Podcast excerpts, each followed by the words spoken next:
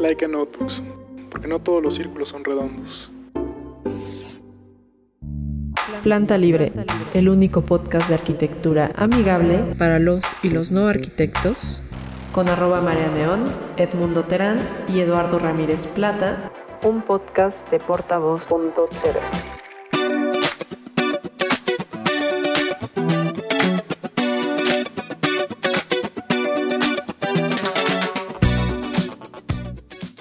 amigos.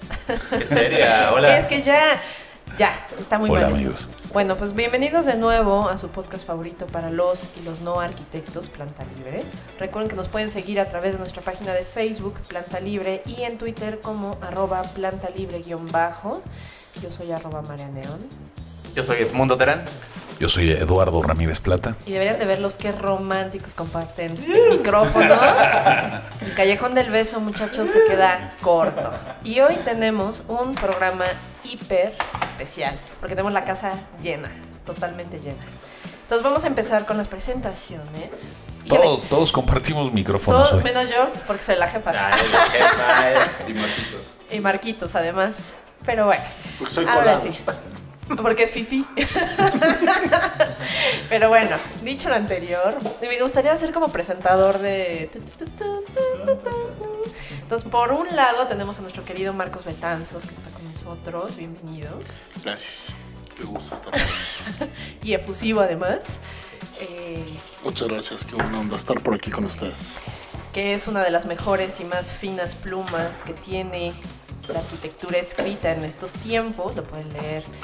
¿Todavía te leen en podio o no quiero decir algo que Sí, no sea no, cierto? no, no. Todavía lo, lo leen en podio y nos va a decir después. Sí, seguro.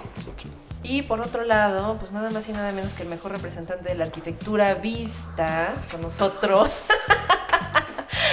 Onis Luque, Hola. que vino a decir cosas Vine a decir cosas. y, y tirar el micrófono además. ¿Y quién cree que está repitiendo? Porque le gustó el postre. Ok. Sí, claro. Y está con nosotros Mauricio Rocha, que ya lo conocen por acá. Bienvenido de vuelta. aquí con todos ustedes.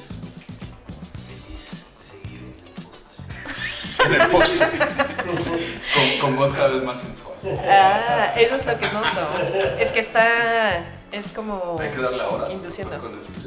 Oh, sí. Para que se ubique en tiempo, en la realidad Si del no es la tiempo. una de la tarde y. No. Espacio-tiempo. No recuerdo. Sí, aquí el postre va. Exacto. Que es un distintivo. patrocinador. Nuestros queridos amigos de Jacinto Jacinto. Pescalero. Así es. Eso. Como cada semana que nos acompañan para aclarar nuestra garganta y nuestras ideas y sobre todo abrir nuestros corazones. Ay, Ay. qué bonito. Y bueno, gracias a nuestros amigos de Laika Notebooks, revisen su página en www.laikanotebooks.com y tomamos una foto en nuestro especial de fin de año, creo, y alguien dijo que hasta sabía- habían salido los de Laika Notebooks, entonces. Ah, sí, sí. sí. Chéquenlos. Ah, que creo que además Mauricio mandaste a hacer unas libretas con ellos, ¿eh? Ya los vi. Sí, muy bien, están increíbles. Sí, están padres. Ya está. Sí. ¿Y dónde está mi libreta? Oye, vamos a regalar un grupo de libretas.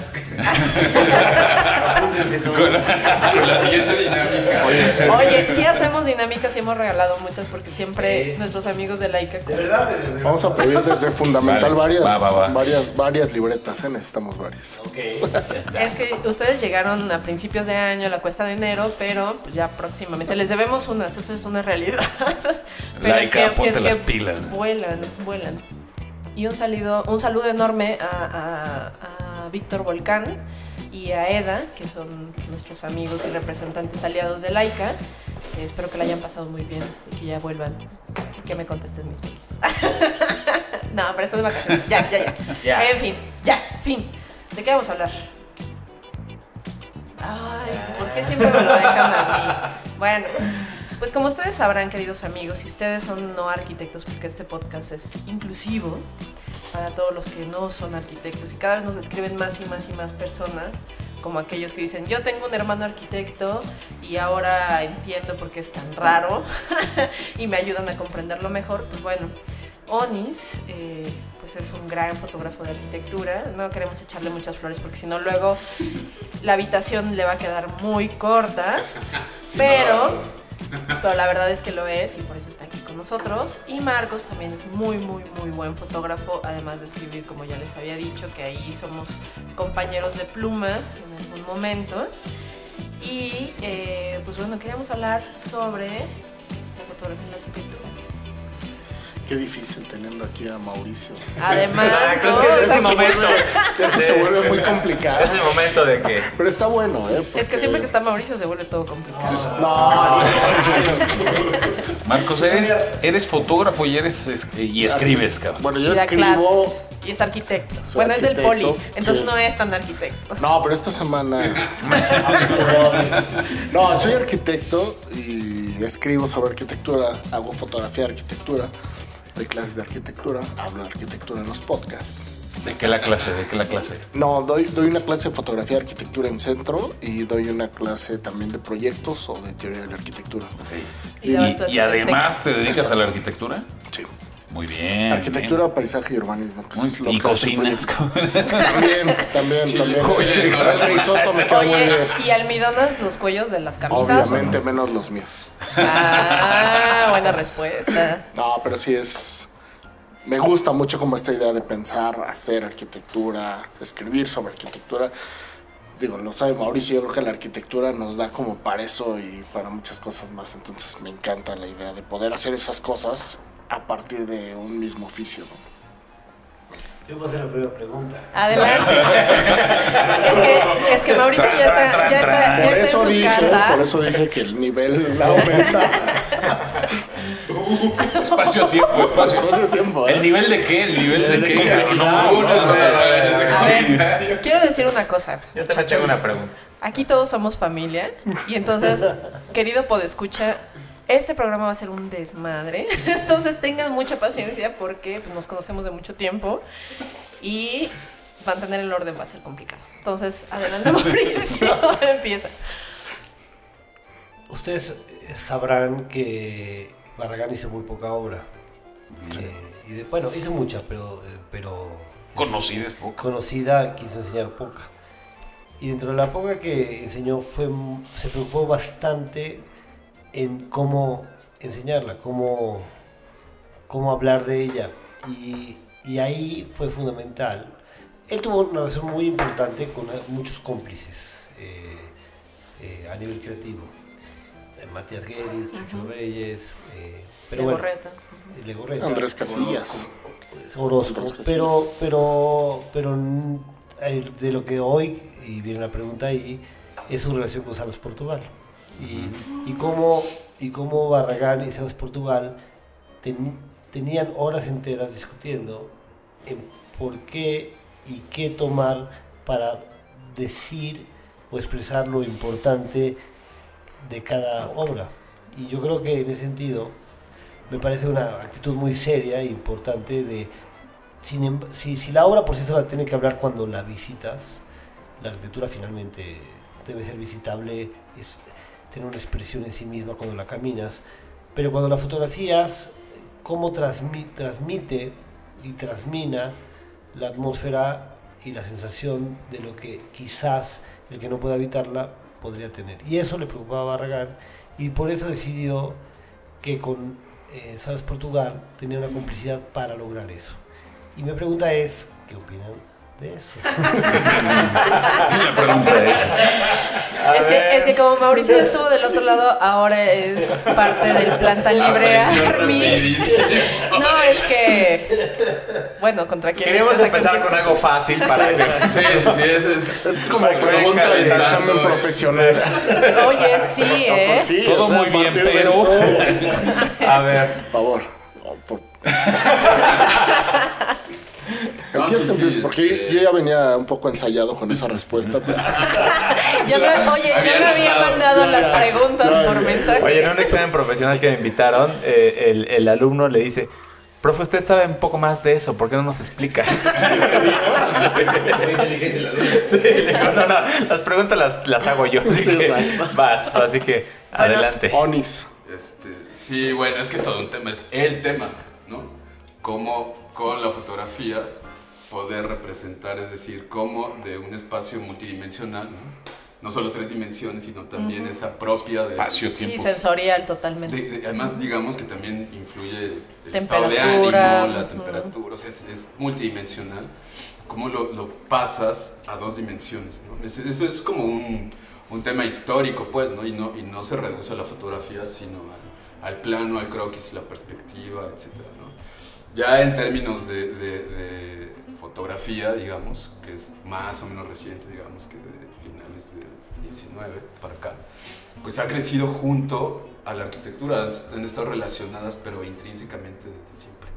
Bueno, el tema, para mí, después de darle muchas vueltas a esto, digo, pensando en estas como duplas o complicidades que se han dado a lo largo de la historia entre varios arquitectos y fotógrafos, es que yo creo que la manera de ver tan personal de- del fotógrafo de alguna manera dialoga con un discurso espacial arquitectónico y que la fotografía en particular de arquitectura eh, de alguna manera logra, digamos, supongo, cuando el arquitecto siente que está funcionando, digamos, eh, sostiene estos discursos espacio, este, discursos espaciales, ¿no? arquitectónicos. Pero para mí, dada la, dificultad de pasar de la multidimensionalidad de los dos planos, creo que es imposible, es decir, nada en dos dimensiones va a poder suplir la experiencia personal, espacial de visitar nada. Entonces, por ejemplo, en mi caso, cuando yo empecé en esta onda, sí traía una responsabilidad así apuesta, pesadísima, de tratar de representar lo más fiel el espacio, ¿no? Eh, de hecho, esa, esa carga venía porque como yo me formé en la arquitectura, hice arquitectura un rato, sabía de esa dificultad y la verdad es que creo que con el paso del tiempo le voy a echar la soga al cuello y me voy a disparar en el pie aquí junto a Mauricio, que es cada vez me hago menos, responsable de tratar de, de transmitir el espacio tal como es porque no se puede. O sea, es, además es ocioso, es imposible. Entonces trato de encontrar dentro del lenguaje fotográfico, que es uno, distinto al lenguaje arquitectónico, espacial, encontrar desde el lenguaje fotográfico la manera de acercarme a estos discursos e ideas de quien me contrata o en otros casos de mi propia, este, no sé, como interés en espacios arquitectónicos. Que es a través de tu ojo, ¿no? O sea, voy a hacer Sí. un, un puente que, que tiene que ver con el lenguaje cinematográfico. Y muchas veces se habla, y por ejemplo, lo voy a decir como si lo conociera y fuera mi cuate, ¿no? Pero el Chivo Lubeski o sea, hace una diferencia con los cineastas con los que trabaja, ¿no? Entonces, de pronto la arquitectura se vuelve un argumento y la fotografía un medio para traducir ese argumento de un modo palpable y que enriquezca los sentidos de vuelta.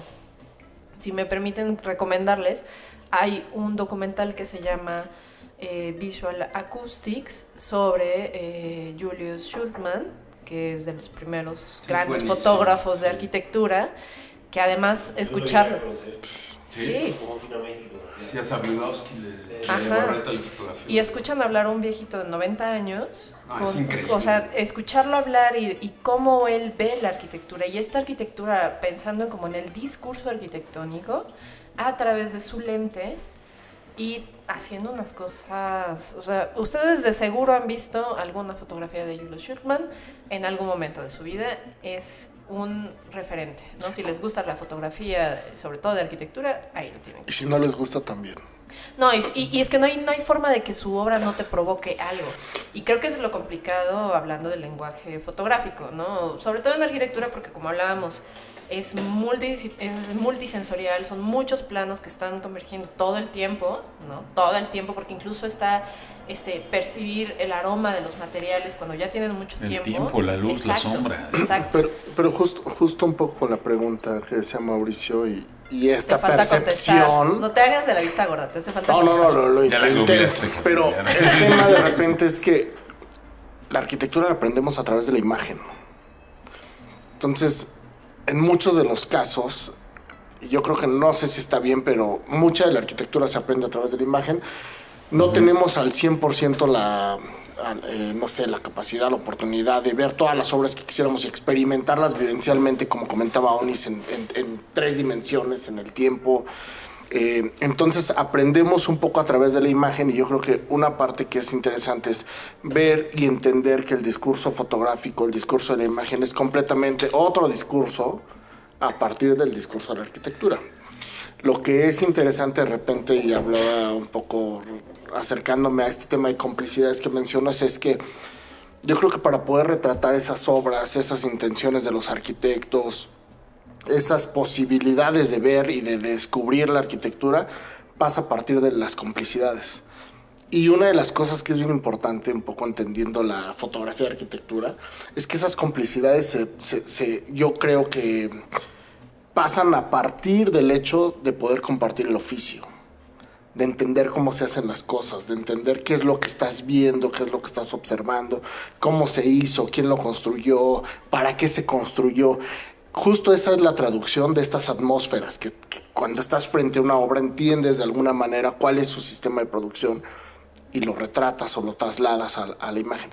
A mí me pasa, no sé si te pasa, pero hay fotos que yo sé que, que- que el- que la persona que me encomienda una fotografía de arquitectura esa es la imagen que quiere ver. Sin embargo, hay imágenes que quiero ver yo de esa arquitectura. Sí, como que dices ese volado. no Sí, ¿no? o sea, a lo mejor ni, ni siquiera mi mirada está ahí. Ahora, Claro. tú lo Sin em- entiendes como arquitecto.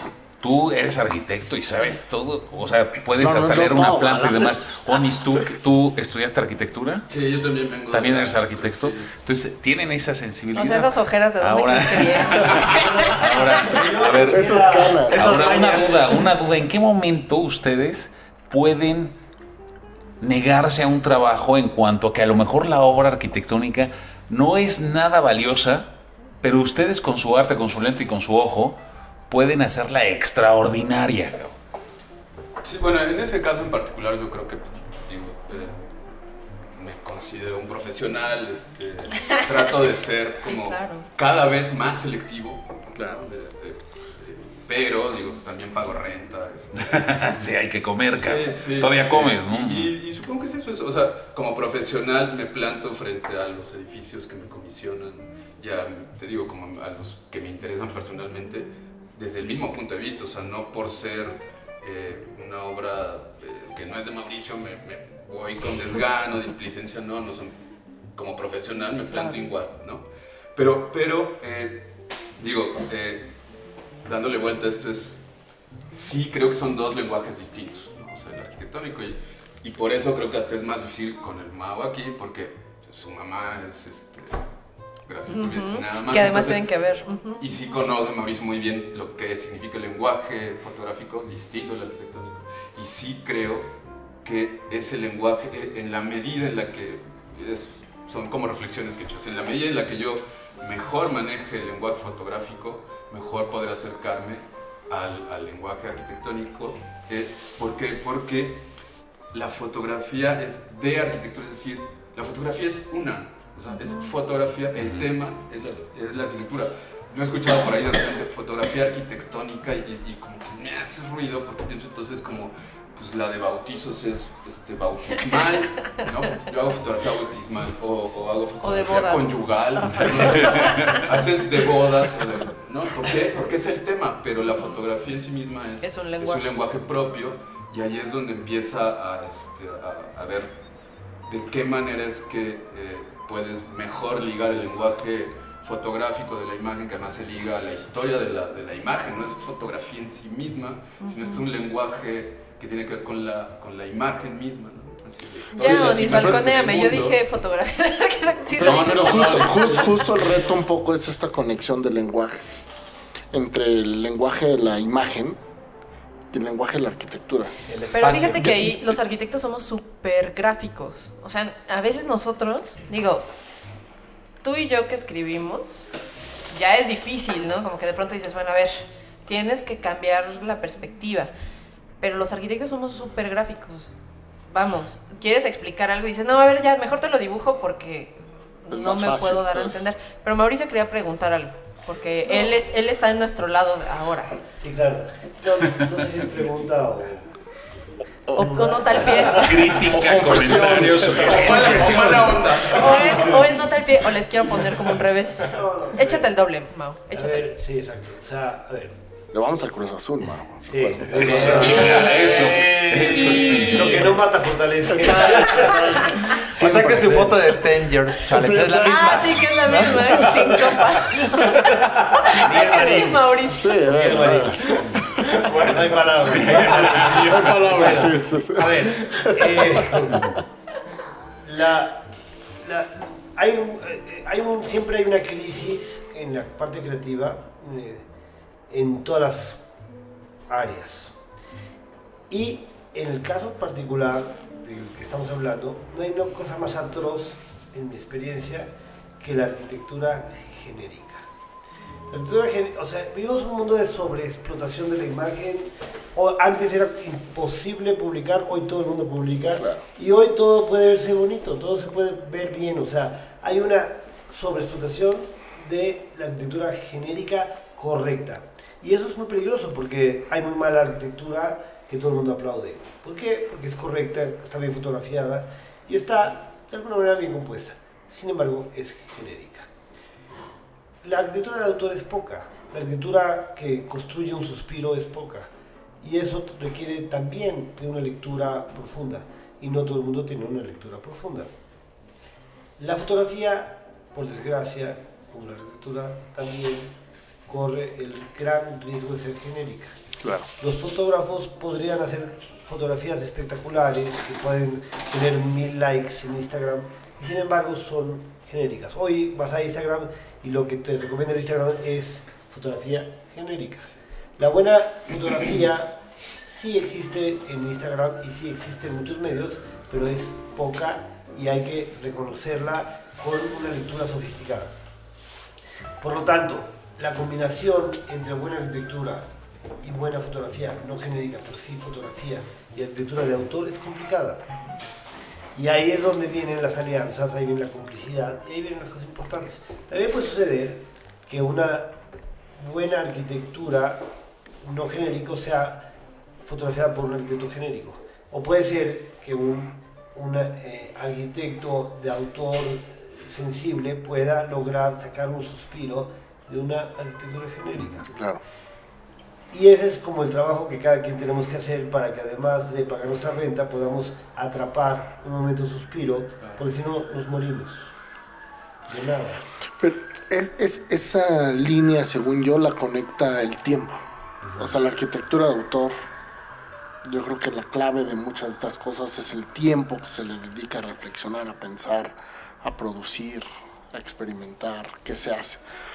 Y yo creo que cuando hacemos una sesión y de repente es, es justo el tiempo que le dedicas a un proyecto, a conocerlo, a retratarlo, a ver cómo se comporta, a ver cómo lo usan, a ver cómo se transforma eh, en un día, ¿no? Eh, esa línea, esa, esa línea de los dos lenguajes entre el arquitectónico y el fotográfico, el de la imagen, siento que se conecta por el tiempo.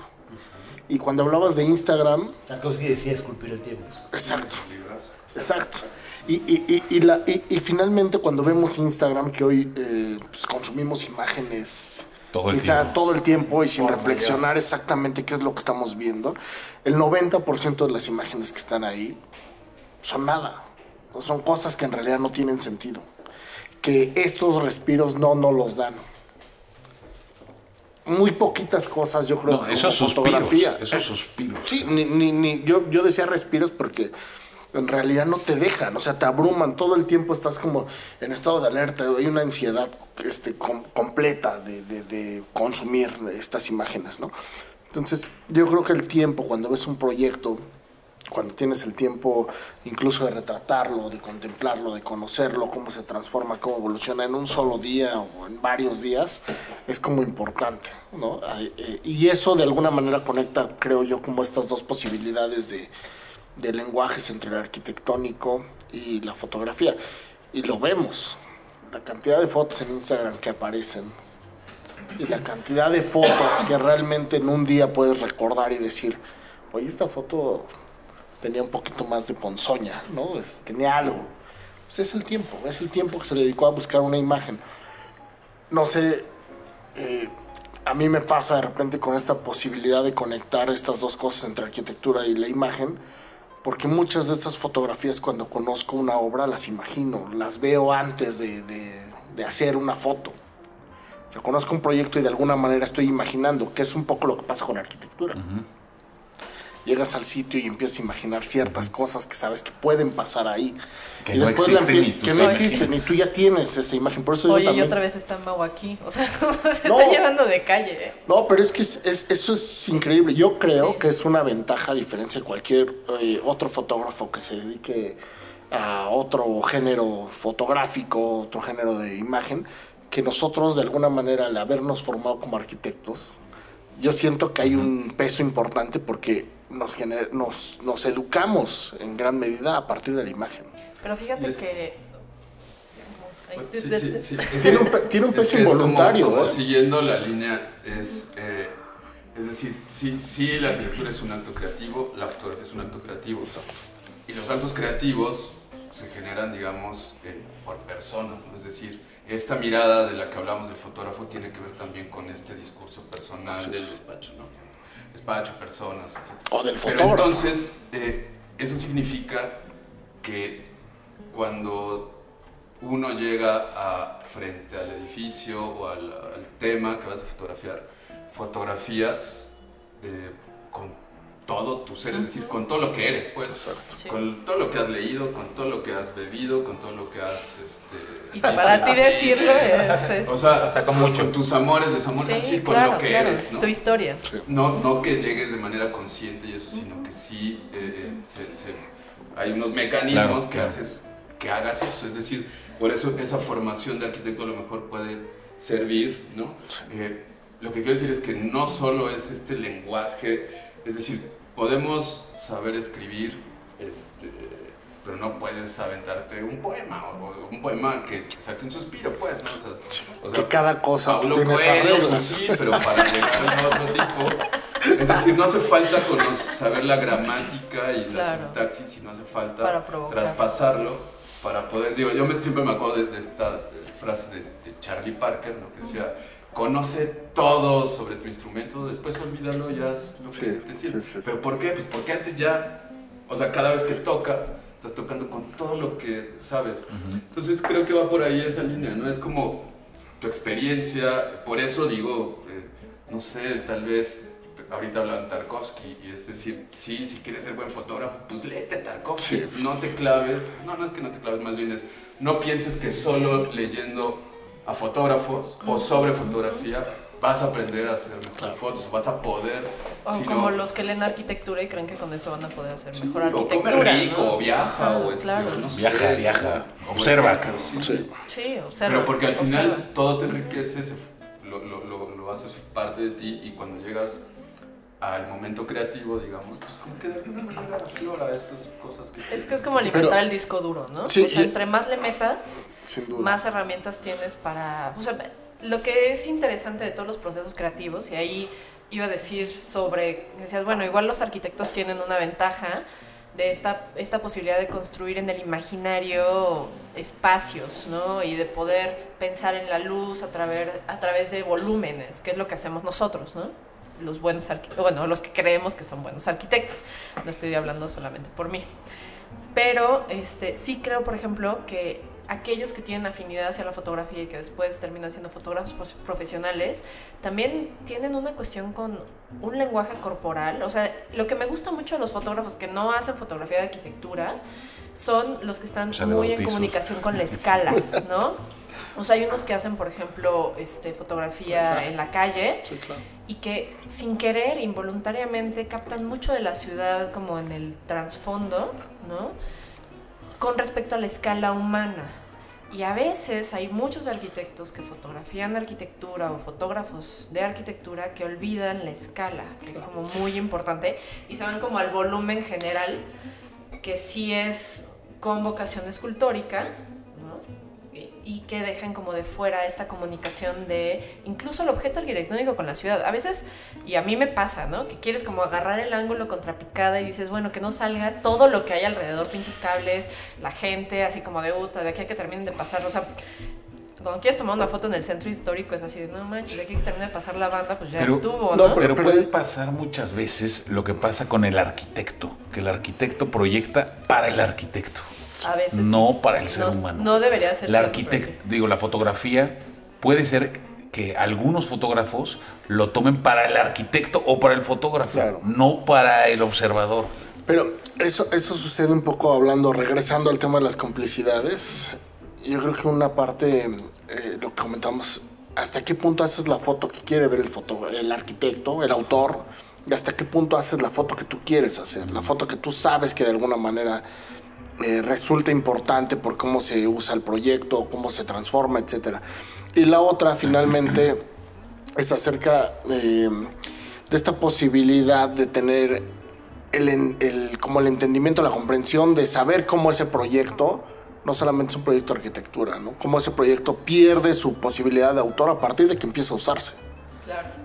Se diluye el autor, ¿no? Este, se empieza a transformar, se pierde el autor de alguna manera. A ver, Mauricio. O, o lo, lo veo de otra manera, en el sentido de que justo a lo mejor si quieres exalta al autor a partir de que el proyecto empieza a fusionarse con su contexto. Y yo me acuerdo mucho como eh, esta posibilidad, lo veo ahora como arquitecto, como fotógrafo, el hecho de decir, admiro a varios fotógrafos y admiro a varios arquitectos. Y, seas, y siento que en una imagen se puede fusionar este hecho cuando vas a una obra de un arquitecto que admiras, o ves una foto de un, de un fotógrafo que admiras y dices, wow. Entonces, hasta los cables del contexto, hasta el caos, me acuerdo mucho de la serie de Onis, ¿no? De repente de, de- de involucrar este contexto. Pues hasta ese contexto es. Está bien, está, está- es, es importante, es agradable, tiene un código estético que es importante manifestar. De la misma manera que un proyecto arquitectónico a veces, ¿no? Pero está cambiando la forma de ver arquitectura. Yo creo, hace, y digo, lo, lo veo desde mi experiencia en el mundo editorial, hace 15 años era imposible ver en una revista de arquitectura que hubiera una sola persona.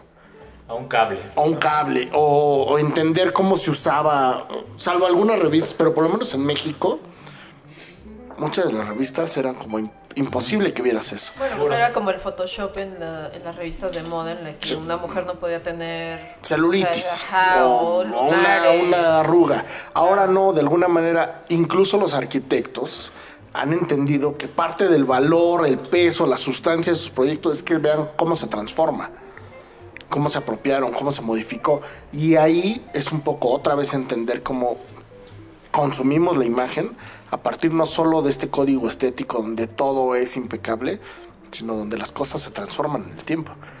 A ver, Y van- eso- van, Mauricio. Nos deberían de ver a todos. O sea, ya estamos, ya estamos todos de los 30 hacia adelante. Bueno, yo Y caray, ya nos pegó, el, 29. nos pegó el jueves, No, ¿no? no O sea, como que todos. nos ven todos ¿Nos? mermados, moviéndose el cabello, así como que, híjole, ¿en qué A momento ver, estos Mauricio. 30 minutos fueron tan densos? Ver, aquí tengo tres puntos. Uno es, eh, es eh, celebro que la arquitectura se fotografíe con gente, sin duda. A mí me preocupa que se vuelva una moda, ¿no? Claro, sí. También hoy día se puede construir, un- construir una imagen muy Efímera. Que, que no, que, no, que no está bien. O sea, es decir, para eso también hay que tener talento, para saber cómo eh, atrapar eh, la acción de la gente en un sitio y que no hoy día, ah, antes no hay que poner a nadie, ahora hay que poner a la gente. Sí, que sea de forma auténtica. pero tiene que ver con la estupidez humana, o sea, es decir, Sí. la moda y qué hay que hacer y qué no hay que hacer, etcétera. Pero la, la calidad tiene que ver con, con sí atrapar y coincido en cómo se habita un espacio. La otra es que, lo que voy a decir, me apena no recordar ahorita los nombres, pero tengo dos ejemplos de arquitectos que han escogido buenos fotógrafos para su obra. Suntor, Peter Suntor, eh, escogió para las termas a una fotógrafa que hoy no recuerdo su nombre. Vine. Ok. Vine. Viene. Y él, que es súper controlador, al grado de insoportable. porque yo- Tirano. a- a- a- No, un yo- tirano de la yo arquitectura del Inma. lo admiro, pero también hay momentos que me desquicia su control. Tiene el talento de darle a esta mujer la capacidad de hacer lo que quiera. Y eso, mis respetos. Bueno, la- deberían de ver los ojos de. Onis, así enamorado. Eso No, me sí, parece que es una, una complicidad extraordinaria.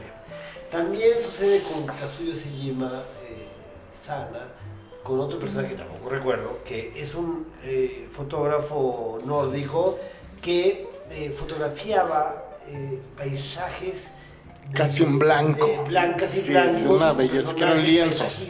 Con, Sí, sí, con patinadores, Claro. casi, que se, casi se pierden los personajes en pinturas, blanco. ¿no? ¿Y por qué entonces Sana escoge este personaje para hacer su obra? Porque el trabajo de, de Sana es justamente la transparencia, lo blanco, como tema de su reflexión arquitectónica. Y entonces la inteligencia, es decir, este fotógrafo que es nórdico y yo japonesa, podemos dialogar porque estamos hablando de, Exacto. estamos hablando de una investigación. Exacto. Ahí es donde está La las complicidad. pocas veces inteligencia humana cuando hay mucha estupidez humana. Insistiría que estoy hasta la madre de lo, de lo genérico, de ay, ahora hay mucha gente, ay, ahora quién sabe qué, ay, ahora eh, que, que se vea bonito, no, o sea, un desastre. O sea, eh, pero, pero, pero finalmente, como el tiempo está en todas partes, el tiempo valora la obra importante.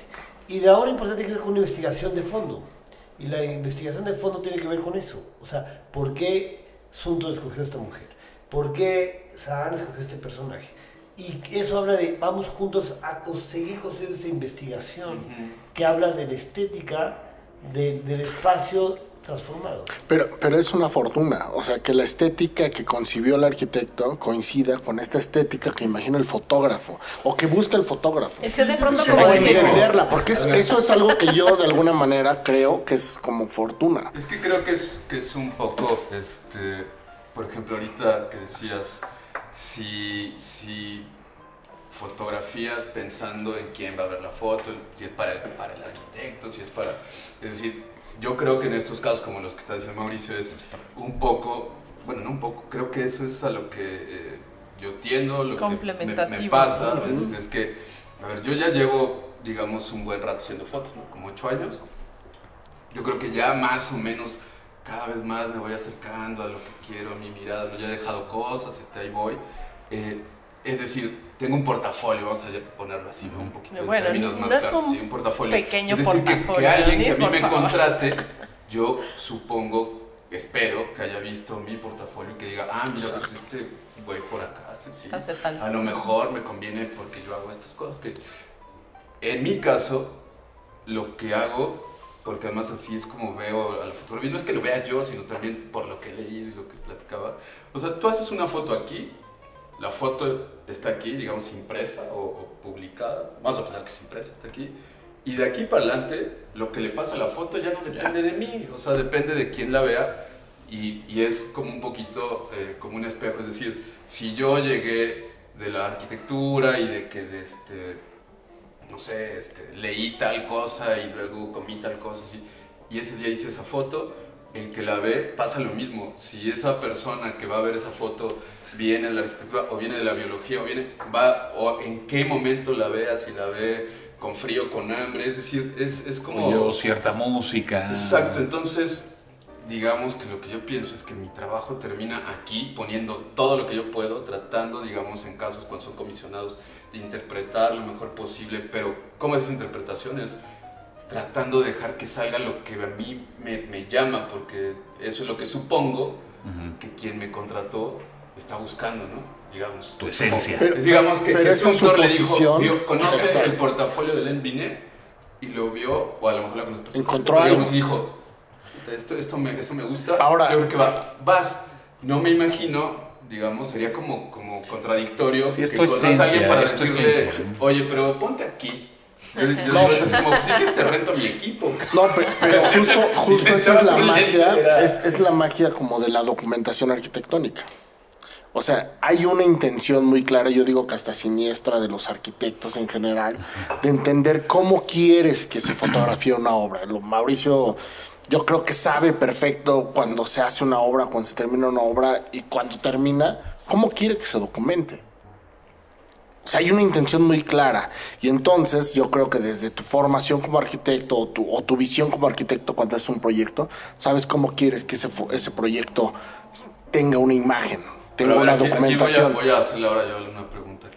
Ay, me encanta. Ahí, va, ahí te va el revés, ¿eh? Ahora, ahora- van las Porque, preguntas. porque pienso, pienso así, a ver, voy, voy a primero decir lo que pienso y luego tú dirás O sea, yo creo que cuando estás metido en un, en un proyecto Mauricio dejó los durante, no sé, en el desarrollo de un proyecto de tres años, eh, sí, como dice eh, Marquitos, pues sí, tienes una imagen de tu proyecto y como, como lo, o sea, lo vas formulando con eso, con imagen. Lo vas construyendo. Pero es decir, se va construyendo esa eh, imagen. no creo, aquí es más bien pregunta para no poner no creo. ¿Tú buscarías que un fotógrafo llegara a ser la imagen que tú tenías en mente? O más bien, digamos, ligándolo a lo que estamos platicando, sería Exacto. interprétalo y a lo mejor hasta ves cosas que yo no había visto de mi propio proyecto. De repente es como, como estás con tus cosas tan cerca que darle unos La pasitos para atrás, darle en una perspectiva distinta. Supongo que un- una mirada de un fotógrafo, o dos o tres, que suele suceder también de la misma obra, Exacto. pues dan tres Pero, miradas distintas. pero, pero hay acoto que yo creo que no es o blanco o negro. O sea, pueden ser dos o tres versiones. O sea, puede ser la, la- la versión que imaginas, ahorita lo dirás tú más claro. Pero la o sea, ahí está un poco lo que comentamos de Barragán. O sea, también la libertad de decir al fotógrafo, interprétalo, siéntelo, complicidad, ¿no? vívelo, construyelo, pero en imagen. Sí, no, bueno, o sea, a ver, yo sí tuve una experiencia, yo sí tuve una vida como fotógrafo. Yo hice fotografía, tengo mis fotos que no son arquitectura, eh, que por supuesto se- seré feliz de, de compartirlos y además sigo haciéndolo. Yo tengo mi Leica todo el tiempo conmigo y voy tomando fotos y, y la nobleza de la fotografía es que vas eh, encontrando cosas que luego las vas a editar y harás algo con ello, como que esa es la nobleza de la, de la fotografía. Ahora, yo hago fotografía de mi trabajo eh, desde otro lugar. Eh, para mí el Instagram eh, es como el Twitter, o sea, es- son esbozos. No, no es no- el Twitter no es novela, el Instagram O sea, es, no una es fotografía. es una probadita. Son, son Sí. esbozos, son croquis, ideas que vas haciendo. Yo eh, disfruto y trabajo en mi Instagram como una especie de bitácora donde eh, Sí, sí, sí. trato de tener una mirada que habla de lo que me interesa ver, independientemente Y ejercitarla. que a veces las fotos sí, que más sí. me gustan son las que menos likes tienen. Claro. Pero no importa eso, lo que importa es que para mí el Instagram sí es una manera, también, yo, ya, no- yo ya no me dedico a la academia, pero sí creo que el Instagram puede, o sea, yo tenía una cosa en algún momento que se llaman topografías urbanas. Ajá. Sí, que, Yo sí, contribuía. sí, sí, claro. Sí, que, que hablaba sobre el accidente en las calles que- y qué observas y qué ves. Y que esa es una manera de hacer academia. Es decir, pues, también hasta hay que observar y ver Difusión. lo que hablamos en otros momentos de, de la de, de- de- para lograr la acupuntura hay que observar la crisis y la cicatriz de, de lo que sucede en la memoria. Y lo que te llama la ¿no? atención. ¿no? Pero bueno, dentro de todo eso, vas haciendo en el Instagram, que eso me, me parece divertido, una bitácora, una bitácora de, de imágenes, que no son las imágenes finales ni mucho menos, pero es un laboratorio de ideas que sí creo que en ese momento sí puedo decirle con quien comparto, como los fotógrafos que quiero que, que hagan algo de mi trabajo, decirle, oye, mira, yo he pensado esto, pensado, eh, ojo, eh. No estoy diciendo, no estoy diciendo esta imagen es la que me interesa, no. Yo he pensado y he, obs- y he observado esto. Te lo comparto. O chécalo en Instagram. Pero es que, Pero- es que, es al que el final de cuentas lo que sí esperaría yo es que el que fotografía me sorprenda. Claro, Oigan. claro. Pero es que Igual, igual que un cliente con, con un arquitecto, cabrón. Debe de sorprender. claro. Es que en el momento en el que me empezó a seguir Mauricio dije, oh por Dios, tengo que empezar a, tengo que empezar a pensar No, pero es que y justo no eso- subir tanta madre, güey. es- ese es el peso importantísimo del pensamiento.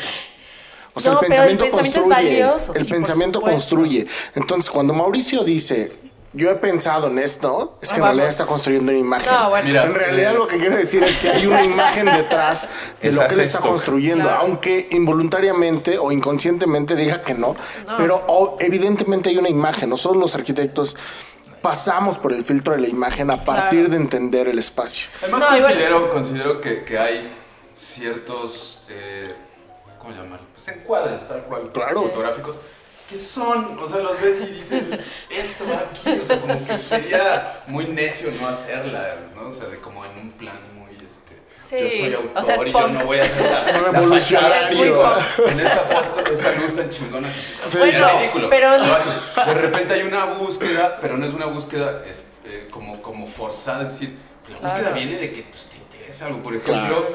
eh, yo cada vez más fotografío sin conocer la obra previamente. O sea, ¿por, por qué? La van Impactan, ahí. se van sí. impactando. Que puedo como sorprenderme, ver estas cosas, este, ¿no? Un poquito más como... Espontánea. Espontáneo, digamos. Bueno, pero ves sus No fotos de se obra puede. y dices, por favor, Sí, Mauricio, ya, por o sea, cuando, cuando, bájale cuando, cuando doy talleres, Pero platico de esto que es, o sea, Claro. en el momento en el que estamos, es un momento en el que puedes acceder a lo que un arquitecto como Mauricio Rocha está, es decir, en, en- en- en- la fotografía, de la fotografía, lo fotografiable es como alguien que le dio importancia a algo, ¿no? Entonces, si un arquitecto, Mauricio Rocha, ves que le da importancia tanto que lo fotografía y lo publica a, a cómo el pavimento se rompió con una, este, una raíz. de O lo que él ve, Bueno, sí, eso claro. es lo que está viendo este arquitecto. Siempre me pregunto, imagínate ver el Instagram de, de Luis Kahn o de Le Corbusier, o bueno, o de John alguno? De Gaudí, de Gaudí. John Posson, o puedes ver el de... Sí. Bueno, ese- esa, Bueno. esa posibilidad actual de poder acceder Claro. a los, insta- es decir, a los imaginarios visuales, Sí. a las bitácoras visuales, digamos, Sí. como dice Mauricio, de, de- de un arquitecto, de verdad está... Y Cañón. no solo de un arquitecto, puedes verlo de fotógrafos, de artistas, Museos. de cineastas. Bueno, la maravilla. todo lo que postea ahora en, en Instagram es sobre su bebé. O sea, es sobre su hijo. Pues es que es lo que le parece es que relevante. es que eso es lo que está cañón, padre. sí, claro. Si Pero te parece pronto- relevante sí. tu bebé, lo vas a poner. Claro. Si te parece relevante una grieta en un muro, tal vez la pones. Y de Pero pronto nosotros está- pensamos que tiene que ser como endiosar, así como el arquitecto solo tiene que ver No. belleza estandarizada, No, porque- canónica, no. Pero es que, ojo, está ojo, todo ahí ahí. es donde este, yo diría que es casi un acto revolucionario y de repente ver esta grieta y ver este caos y ver esta ruptura y ver el bebé, lo que sea, es como entender la posibilidad de redirigir la mirada a partir de la imagen. O el Negroni acá. Sí, o sea, no, también, bueno, también. Mis gatitas, yo creo- O el chamorro, O sea, sí, creo o sea, Perdón, pero todo lo profundizar, que comes es profundizar esos, o sea, en la imagen superflua, ¿no? Exacto, por- exactamente. Porque, va- porque vas encontrando, Porque estás nada. observando, no estás viendo. Exacto. Estás observando la grieta, estás observando la iluminación, la sombra y demás. Lo que pasa es que creo que también aquí el tema es un poco como, como decía, las, las imágenes las haces de una manera y de repente ya están solitas. Y lo que pasa con las imágenes es que el sentido que le das a esa imagen es lo que le da algo a esa imagen de valor, de mayor o menor valor, quiero decir. ¿no? Es decir, si el sentido es de tu Instagram, digamos, es pues, compartir tus pedas, pues no tiene ninguna bronca. O sea, no, no hay mayor, este, como, ¿cómo decirlo? Como ningún, este, una aspiración Claro. a dar la imagen que... Eso es una forma de llevar un Instagram y es la que creo que la mayoría de, de- de personas usan.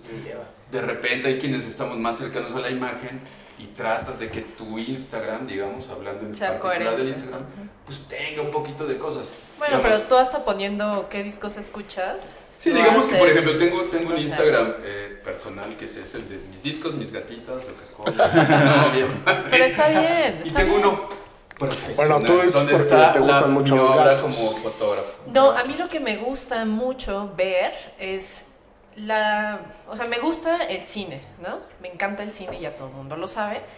Y me gustan los documentales y me gusta todo el proceso de documentación de los procesos de vida, ¿no? Aunque suene redundante. Entonces, de pronto, tú, hay personas a las que admiras, porque todas las personas que están aquí conmigo los admiro mucho. Entonces, me encanta ver este proceso de documentación de su día a día, ¿no? Como, ¿qué es lo que estás viendo? ¿Qué es, so- dónde, a veces nosotros nos define los lugares a los que vas, la comida que te gusta, la música que escuchas, este, las personas que conoces, donde te relacionas, la, la, la- o sea, qué tanto conoces a, a tu barrio donde te desenvuelves, este, las actividades que realizas. Entonces, de pronto ver, este, no sé, pasó diciembre y es una estupidez, pero eh, todos los me encontré gente en el casco, cascanueces, por ejemplo, que yo hubiera pensado como que jamás me los hubiera encontrado. Y ahí estabas como... Ajá, y, y de pronto empezamos a platicar de estupideces relacionadas con la escenografía, que sí y no tiene mucho que ver con la arquitectura.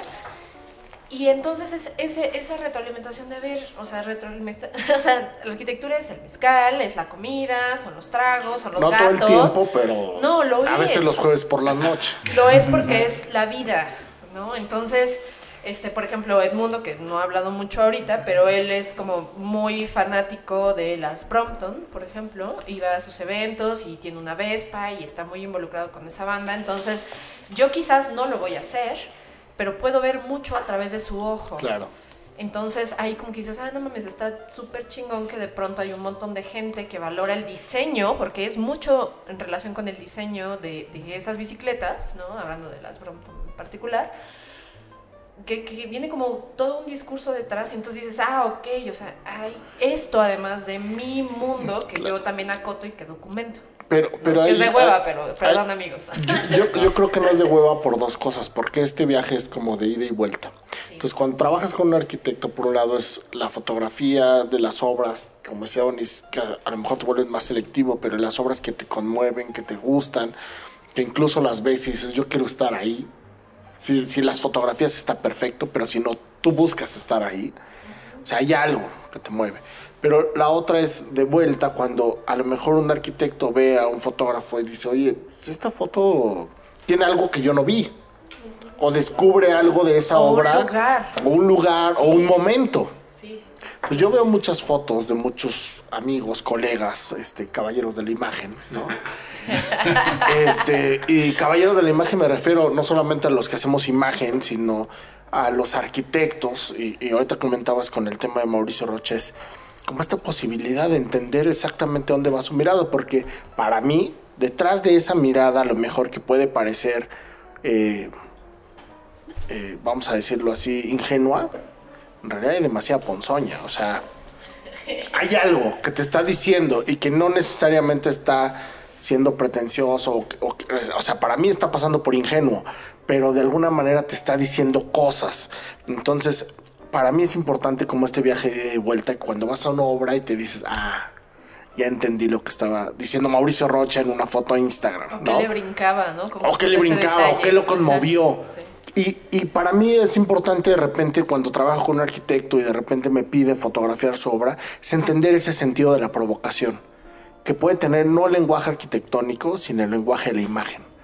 Porque como arquitecto sabes que eso dura un instante, que eso no es una constante dentro de la arquitectura, pero que si la logras construir dentro de la imagen, es algo que contradictoriamente permanece. ¿eh?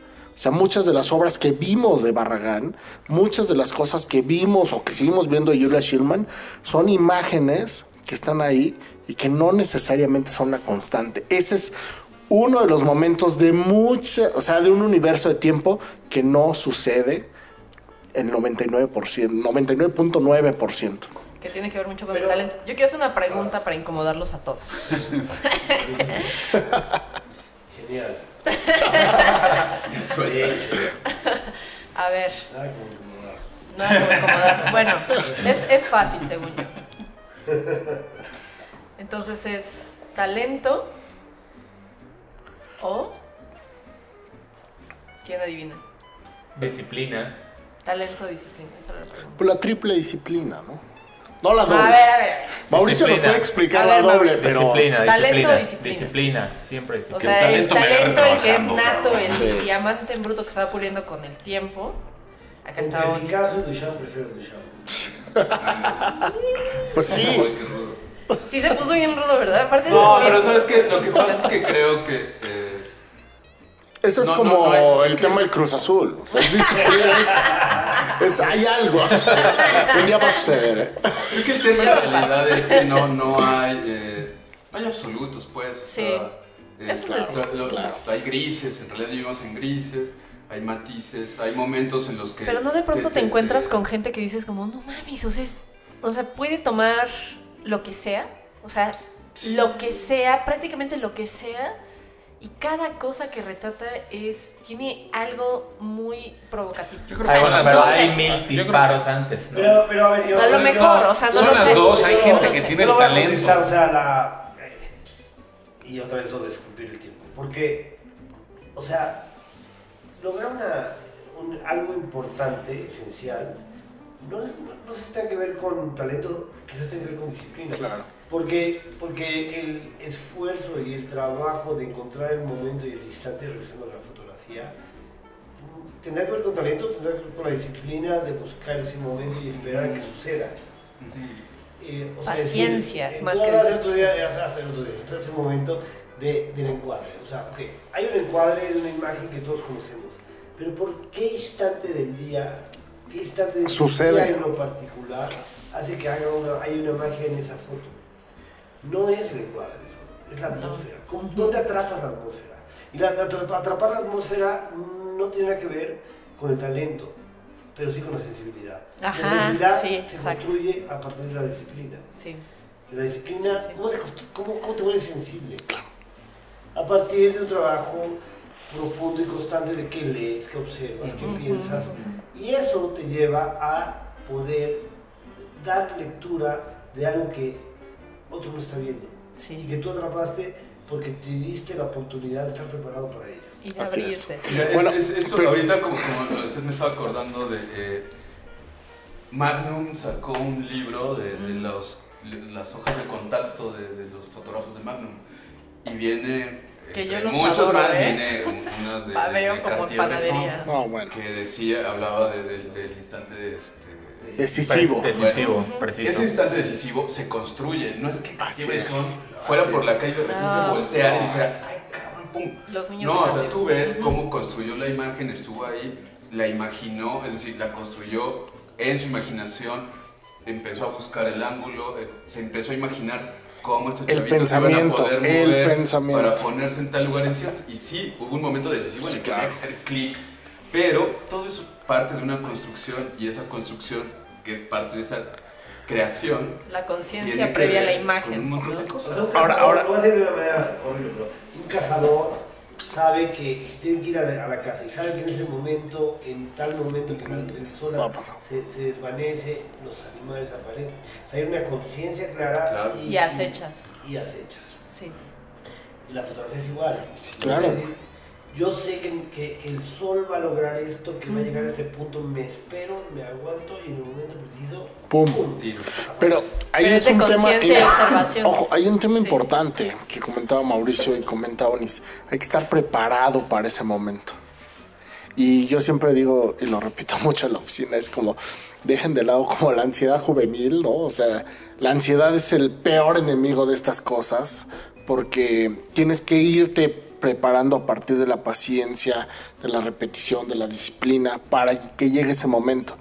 Pero por otro lado, también es como importante entender esos momentos decisivos, porque podrían estar ahí todo el tiempo, ¿eh? Y no los ves, y no los observas, y no los sientes. Entonces, una cosa, por un lado, es este tiempo que, que, ayuda de alguna manera que te sensibilices, a que entiendas y que estés preparado para ese momento decisivo, pero por otro lado, también suceden estos lados B, y yo lo veo mucho en la música. Nosotros conocemos muchas versiones de canciones Y es genial. Yo amo los covers. no, y deja los covers. O sea, ahora descubrimos de repente un disco, pero descubres las maquetas y, y- y la primera toma y la toma 25 y la toma 125. Y yo lo veo un poco como la arquitectura, como ver los croquis. Entonces, cuando ves a alguien un rayón, un croquis, un corte o algo, dices, oye, esto iba para otro lado. Pero ¿en qué momento se redirigió, se replanteó, se reflexionó, se pensó? Eso no lo ves. Y eso es un poco la magia. Lo veo muy claro en la música o lo, siento muy claro en la música cuando de repente dices, oye, este cuate estuvo a punto de hacer algo raro por este lado, pero de repente resulta que para el radio y para el mercado funcionaba de esta manera así y punto. Pero eso no le quita el valor del proceso. Y ahí vuelve a pasar un poco. El, para mí, desde la arquitectura y luego a partir de la imagen, es que el proceso tiene un peso específico que a veces a partir de la eh, velocidad con la que consumimos las cosas, ni siquiera le, le- le damos valor. ¿Cuánto tiempo se tarda en sacar una fotografía o un estudio fotográfico? Eso, eso, híjole, fíjate, es- creo que tiene que ver con la dinámica de, de- de cómo suceden ahora las Exacto, cosas, exacto. los tiempos de ahora. Eh, yo supongo, porque yo asistí a dos fotógrafos, a Dante Busquets y al, al Oso. No sé si conoces al Oso. Alberto Moreno. Alberto Moreno Guzmán. Este, los asistí haciendo placa. Y sí, había una manera muy distinta de aproximarse A la imagen. a la fotografía y al, al tema que era arquitectura. No podías estar tirando como loco, ahora puedes este, tirar 600 fotos En un minuto, sesión, claro, ¿no? sí. Entonces, sí había una aproximación muy, muy, muy distinta. Yo creo que sí había, no creo, lo sé, había mucha planeación sí había que ir a ver la obra, sí había, no sé, Lucio me ha platicado este, cosas Con- con, Cordero, de que con no, Cordero. regreso en dos meses, güey, ya le dé entre las... O sea, ahora la dinámica se ha modificado muchísimo, entonces, por ejemplo, en mi caso, de repente es, oye, pues bueno, este, puedes ir a hacer unas fotos a, no sé, a Aguascalientes, ok, mando cotización, no pago viáticos, más bien me los paga la oficina, entonces, si yo voy y el día que voy está nublado o llueve o hay un solazo, es difícil que yo le dijera a mi cliente, oye, pues no, creo que regreso otro día, me pagas mi vuelo de regreso y me pagas otra vez. Entonces es como empezar a, a- entrarle Ujú. con, este, pues, con lo que hay a la mano, pues, ¿no? Esos son casos, sobre todo afuera, aquí en la Ciudad de México de repente puedes tener Puede, un poquito más más, porque acá vivo. Hay un privilegio además en la... se sabe que aquí hay unos meses donde la luz de la Ciudad de México es la peor, pero de repente hay momentos de las obras donde o vienes este día o de repente ya no sabes qué va a pasar. O sea, son un montón de factores. En realidad, este, esta cuestión del tiempo, yo la veo muy relativa este, de acuerdo al, al- Es que- al- proyecto mismo, Pe- ¿no? Pero ahí a lo mejor coincidimos en esta parte.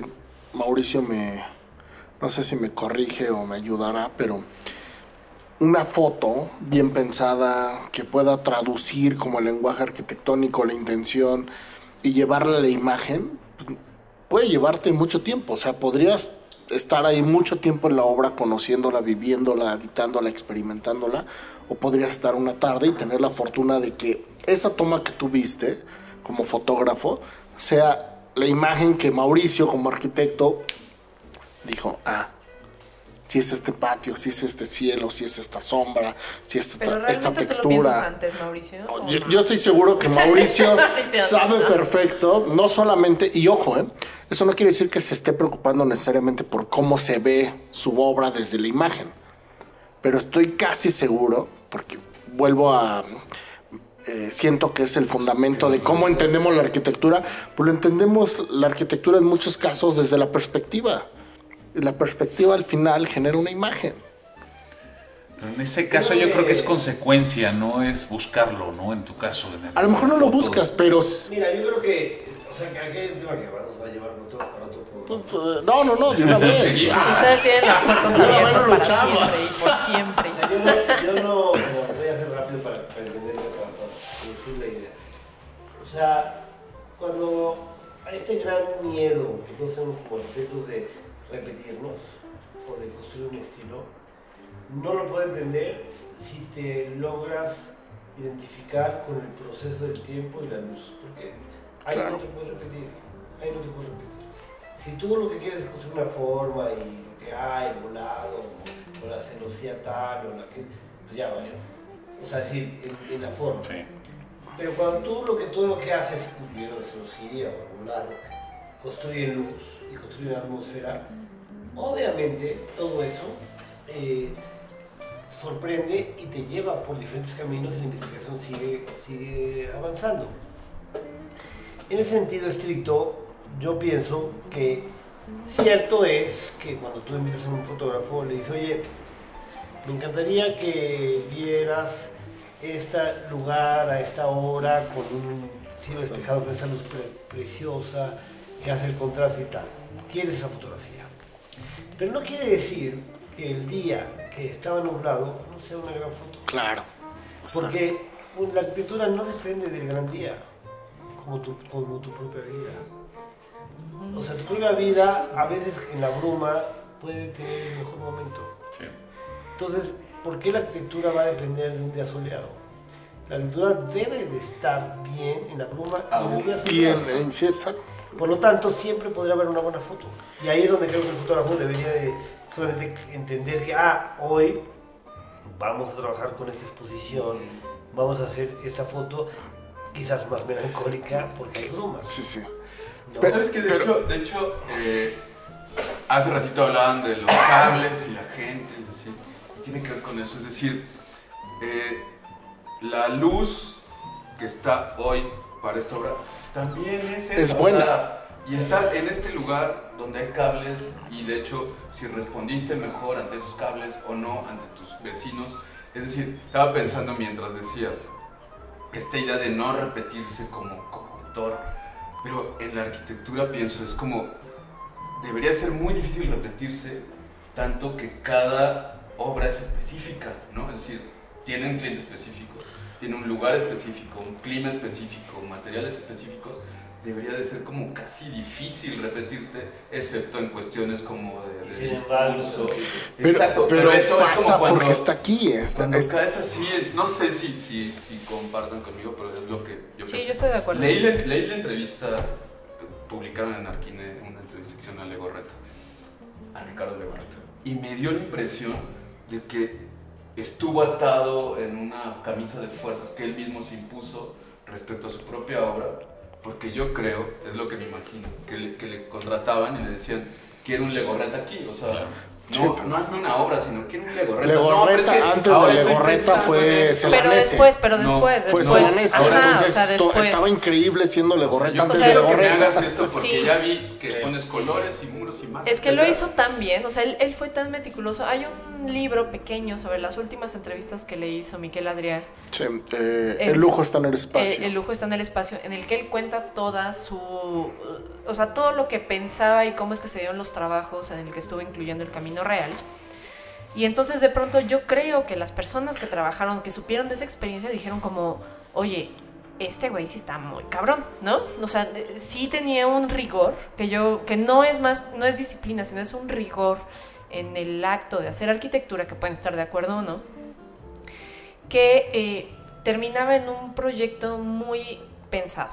Aunque tuviera excentricidades como esa fuente de la que todo mundo y mucha gente se ha fotografiado en ella, pero eh, pues al final de pronto como que todo el mundo quería el pedazo de ese pastel y era como repítelo, hazlo de nuevo, sigue la misma fórmula y entonces yo creo que él estaba muy encamisado efectivamente, pero producto de ese rigor con el que tenía y el que él lo cuenta, o sea, lo cuenta como, híjole, yo trabajaba con este cuate y él era buenazo con los mosaicos y de pronto nos pusimos a pensar como una plática como la que estamos y que tenemos un montón de personas viéndonos porque hice una pequeña transmisión, pero... eh, que ahorita les voy a mandar saludos, perdonen amigos que nos están escuchando en vivo, perdón.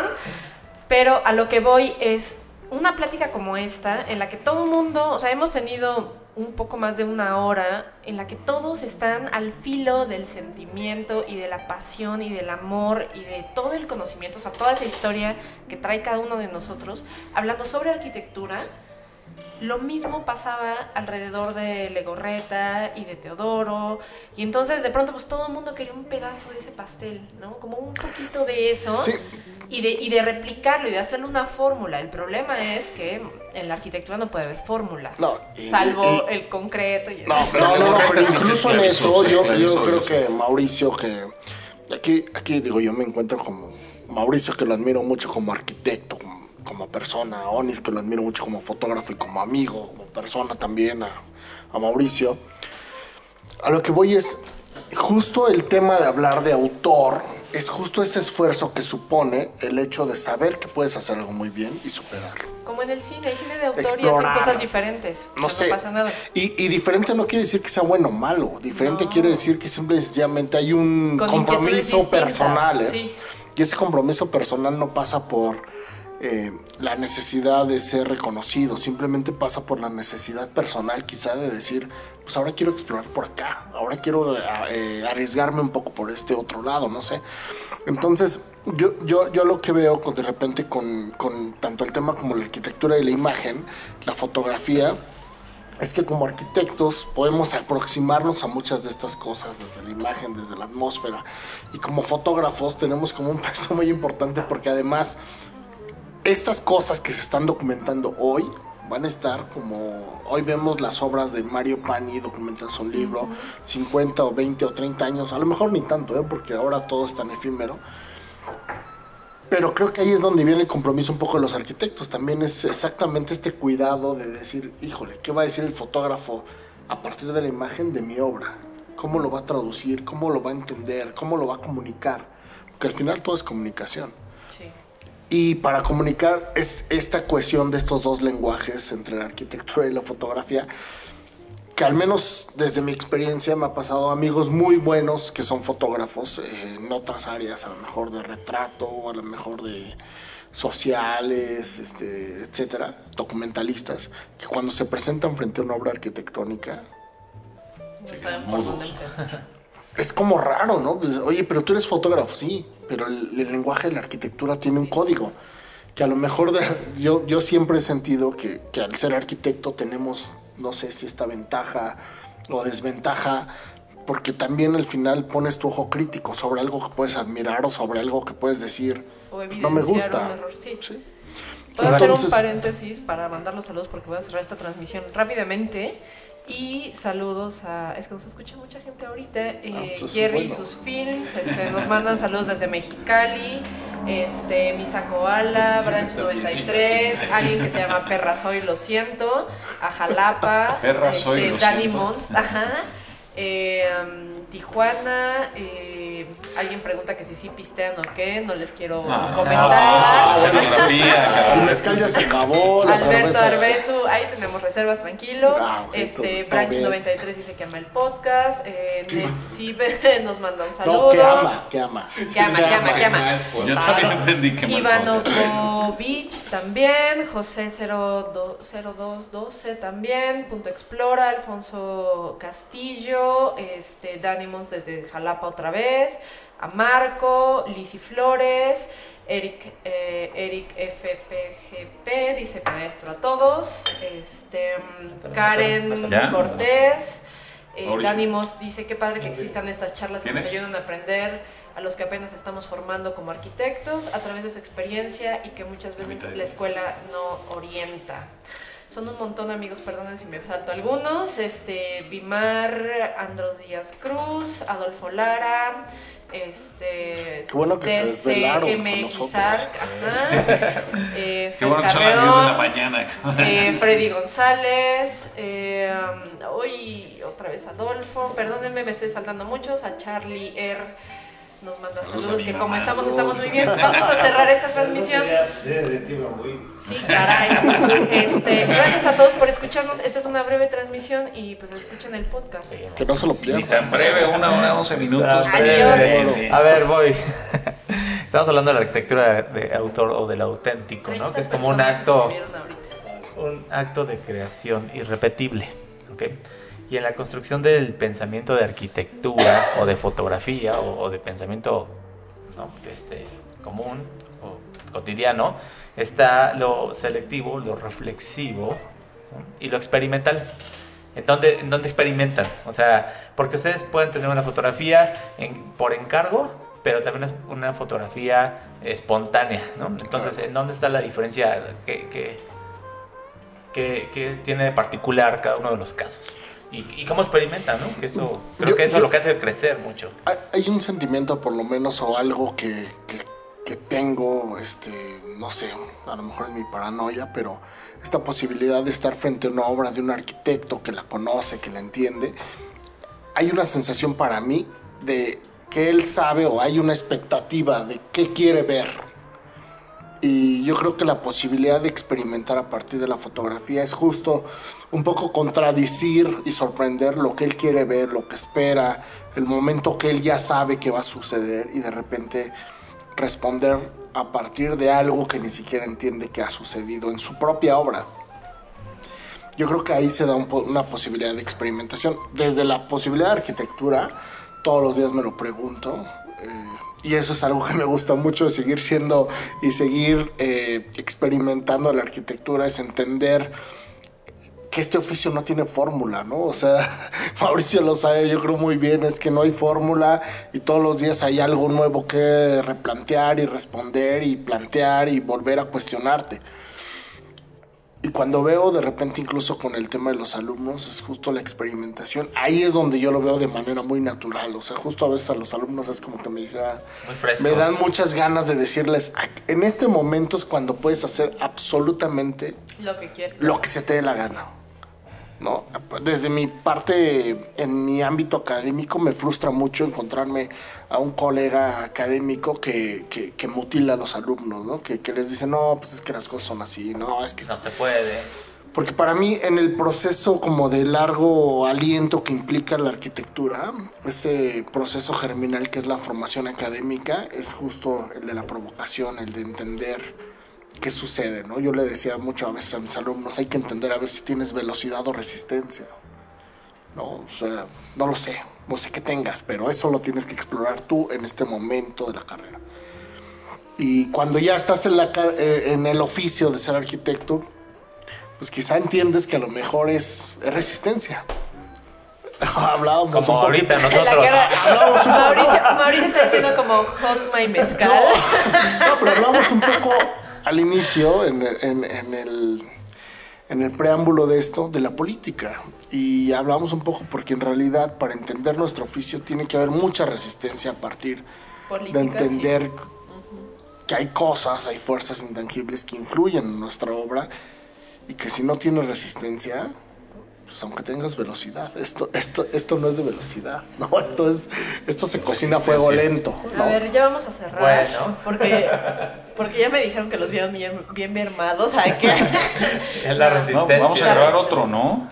No manches, ya, ya, ya. Sabrán que, que hoy es jueves a casi a las 12 de la noche y de aquí nos vamos a ir al Covadonga otra vez. Está bien. Eh, ya saben que estos muchachos no tienen escrúpulos. Ay, unos tacos Charlie. Pero bueno, este, ¿quién, ¿quién empieza a cerrar? ¿Quién hace los honores? ¿Quién empieza a Los cerrar? invitados. Tú, Eduardo, porque has estado callado. Nadie, no, todo el mundo ha preguntado que padrísimo. Padrísimo, ¿eh? Oigan, no, gracias este a los programa que está padrísimo. ¿no? Sí. No, gracias a todos los que comentaron, todos los que nos están escuchando. Este, bueno, es un privilegio tener a gente tan, tan, tan, tan, tan importante en el medio.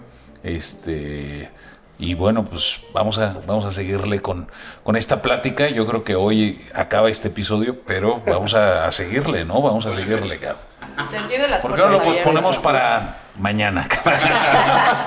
Al rato ya, o sea, son las 12 de la noche. Debería- pues sí, podría ser. Orinoco sí. es 24 horas. No, en, en 15 días podemos seguir, ¿no? Po- Podemos seguir 15 días. No, bueno, eh, ellos Vamos, tienen- vamos, vamos. Yo, yo antes que nada quiero decirles a los tres que están aquí enfrente de mí, gracias por aceptar mi invitación, como siempre. Gracias. Justo. Siempre, siempre han estado ahí cuando, Yo cuando no he mando- declinado ninguna invitación, cosa Nadie- por lo cual es que cuando me me, invites estoy aquí. Esa no. vez, ahí está. o Está sea, increíble porque le mando la batiseñal y están aquí. Entonces, la verdad, les agradezco mucho porque sé eh, que son personas muy ocupadas. Es real. A Mauricio lo sacamos del cobadón. No, pero es que, es, es que ahí está el problema. La, la cosa es que el podcast sea Tal vez desde este el que llevarse. Vamos a tratar de hablar eso. Bueno, a mí, a mí me preguntan los clientes, oye, cabrón, ¿y a qué hora trabajas? Le digo, ahorita estoy trabajando, cabrón. Entonces, en Entonces, cualquier primero lado. que nada, gracias por estar aquí aceptar mi invitación, porque ya se los debíamos a los podescuchas. Ya me mandaron también otro mensaje. Gracias a todos los que todo el tiempo están viendo qué ponemos y dicen, este, habías prometido que iba a estar Onis y Mauricio y Marcos y ya los trajiste y ya me muero por escuchar el episodio. Entonces, gracias a todos los que hacen este maratones y nos mandaron a fin de año sus eh, capturas de pantalla con lo mejor de Spotify durante el 2018 y el podcast que más escucharon fue un Planta Libre. Entonces, gracias a ustedes y por eso estamos aquí, en realidad. Y qué placer y qué gusto compartirlos con todos nuestros escuchas. Y saludos, perdón, a Brasil, a Nicaragua, a Honduras, a Costa Rica y Colombia y Venezuela y Argentina España, Francia. Italia. y Canadá, y Canadá, que nos mandan Santana. Perdón, perdón, perdón, perdón. Es que luego se nos van-. Perdón que no tengamos los nombres, pero ustedes saben quiénes son y los queremos mucho. Y ya. Fin. Y recomiéndenos porque este podcast debe de crecer día a día. Así es. Ah, bueno, pues gracias por tanta elocuencia. No, pues, un gusto. Eh, estando Mauricio no podríamos este, No no menos. podíamos pedir menos. No, pero un gusto, de verdad. Yo, yo- yo me considero un privilegiado de escuchar, conversar, eh, poder tener a lo mejor incluso como esta posibilidad de reflexionar lo que uno ya piensa y venir a la mesa y confrontarlo con las cosas que piensa alguien más. Entonces, pues muchísimas gracias. No sé qué piensan los que están del otro lado, ya escucharon el capítulo, pero pues, ha sido un privilegio, la verdad. este, tanto escuchar a Mauricio, ¿no? Como a Onis, a ustedes, qué buena onda por la plataforma y pues ojalá este no sea el 72, si no me equivoco, sea 71. mu- 71. Bueno, el 72 porque ya estamos para el siguiente puestos, pero Sí. venga el 73 y muchos más. Felicidades por el espacio. Gracias. Razones. O sea que, que tú ya te repeinaste cinco veces. No, este está video. pensando que es video. Quiere que le tomemos una foto ahorita. Sí, no. no. va a haber foto, pero después, al final. No, no, no, es este, pues no, agradecerles la invitación, está padrísimo. Sí, poder como este, hablar de estas cuestiones que nos apasionan es algo increíble. El tiempo siempre es este, un verdugo, yo lo sé. Sí, yo puestazo para venir otra vez. Bien. Claro, O por sea, hay un montón de cosas que podríamos seguir platicando de esto. Y qué buena onda lo del De podcast. esto y de lo otro. De verdad, De- sí, este. Felicidades, sí, tener plataformas así está increíble. Sí. De esto de que de lo que no nos quieren escuchar los papás, ¿no? Aquí lo podemos platicar, cabrón. Además ya estamos en horario no familiar. No, pero va a salir a las 7 de la mañana, no te preocupes. Oye, Bueno, sí, oye. es perfecto. Mauricio. A ver, Mauricio, Mauricio. haz los Creo que- honores. Parte el pavo. Digo, lo he pensado eh, en todo este periodo de tiempo que he estado aquí. Es, me parece que es heroico mm, lo que están haciendo. Eh, en el buen sentido de la palabra, armar y construir ese espacio para que se escuche el pensamiento y construirlo desde lugares no comerciales. eh, es heroico. Y eso es heroico como lo que cada quien hacemos en nuestro campo. Eh, por lo tanto, tenemos que compartirlo y trabajarlo en conjunto y cuenten con nosotros siempre para que Gracias, gracias. Gracias. sigamos haciendo esto que es, y lo tengo que decir con toda claridad, construir una sociedad civil para transformar el mundo, en este caso nuestro país, eh, para lograr una mayor dignidad en su, en su espacialidad, en su manera de vivir, en una mayor justicia, con no tanto egoísmo. eh, sé que me pongo melancólico. ¡Salud, Pero la pues! melancolía es porque somos el Cruz Azul. Solo, solo digo, solo digo. Exacto. Eso, bien, solo, eso solo le voy a- Exacto. Pero, este, no, no, pero, pero finalmente creo, para hacerlo más fuerte todavía, con crítica contundente, con agudez, con seriedad, y, y repito, para, para que, usted- que funcione lo que ustedes están haciendo es, a partir de una crítica de a de veras, que nos haga cambiar y transformarnos. Claro. Creo que el momento histórico lo demanda y no, No. hay que responder a él. pues. Y, y hay algo importante ¿eh? que a lo mejor perdemos de vista o pierdo de vista porque estoy sentado al lado de Onis y de Mauricio. Es que decían del gran crossover que hicieron en Avengers y este es el gran crossover, amigos. No, no, no, pero ojo, o sea, yo creo que es importante y, y- y me siento de repente como, como un estudiante de arquitectura que ve como hacia arriba a las personas que admira, ¿no? O sea, estamos con las personas que de repente se comprometen a opinar, a decir, a, a decir, a compartir lo que piensan, que eso no sucede todos los días. Entonces, yo creo que es también como al mismo tiempo esta invitación de encontrarte las personas que admiras y que compartan, pues así, lo que piensan, lo que sienten y que al mismo tiempo sea esta provocación para decir, oye, ya, ya estuvo bien de pasar este, por, por, por- por personas neutrales, ¿no? Estamos en un momento, este, yo creo como país, como sociedad de, de decisiones y de posturas y es importante. Eh, para mí es muy valioso y muy eh, respetable con Onis que lo veo mucho más seguido, con Mauricio, ¿no? Compartimos muchas de estas cuestiones, a lo mejor ideológicas. Eh, asumir una postura cada vez es más comprometedor y más costoso. Eh, y hacerlo en este momento, creo que para este país y para este, esta situación en la que vivimos, es mucho, pues yo creo que leccionador y valioso. Entonces, para mí es importante tanto el espacio que nos brindaron como la posibilidad de poder compartir un poco lo que pensamos. Entonces, pues me siento doblemente feliz por un lado por el espacio y por otro lado la posibilidad de compartir con ellos el micrófono, ¿no? Gracias, gracias. Bueno, ¿eh? pues, Muchas gracias. gracias a todos. Como siempre, creo que hay que cerrar la emisión de hoy. Eh, son las 12 en punto, entonces pida cada quien su deseo. La carroza. No, deja de eso. Pueden decirlo en voz alta si quieren.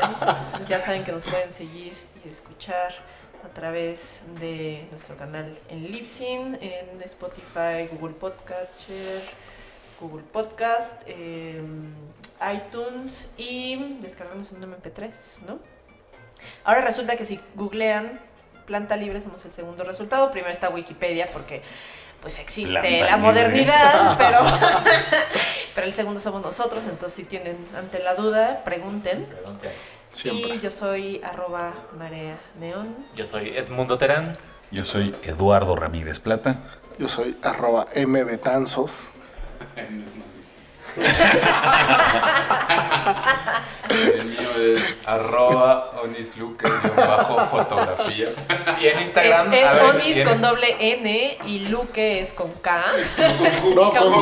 Q. ¡Ay, con Q! mbetanzos para Instagram, eh, Twitter, Lo compartimos mejor. Lo, Lo mejor lo vamos a postear, lo vamos a postear, ya. Fácil. Y Mauricio Rocha. Mauricio, ¿dónde te soy siguen? No, arroba Rocha y también como, como lo que somos eh, Roche Carrillo. Ah, sí. eh, Saludo al taller. arroba Roche Carrillo. Y, y ahí pues nos. Y arriba el Cruz Azul. Y arriba. Arriba la. Oye, oye, Y un que. recuerdo enorme a la memoria de Miguel María. Ah. El gato María. Bueno, a propósito de Roma, que el que se supone que era el pequeño Alfonso Cuarón trae la playa del Cruz Azul del Sí. No, 71. Carlos, él es Carlos. Sí. El que, el que sale con la playera del Cruz Azul es Carlitos Cuarón. Ah, sí, eran- sí. Bueno, son muy amigos míos, pero que, que, que desde entonces, los que son vivos en los 70 pues sí, entendemos lo que es la magia de la cooperativa y del Cruz Azul. Perfecto.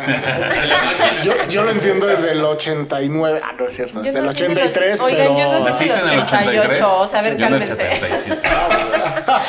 77. Gracias a todos por escucharnos, por descargarnos, por seguirnos y demás. Toda la información. Ahora sí tenemos mucho que postearles para que sigan a todos nuestros queridos amigos. Gracias, gracias, gracias, gracias por estar aquí.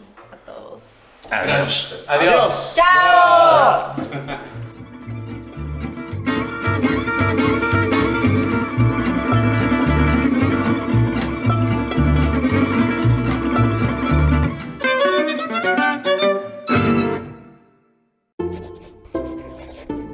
que en otros, pues, porque no todos los círculos son redondos.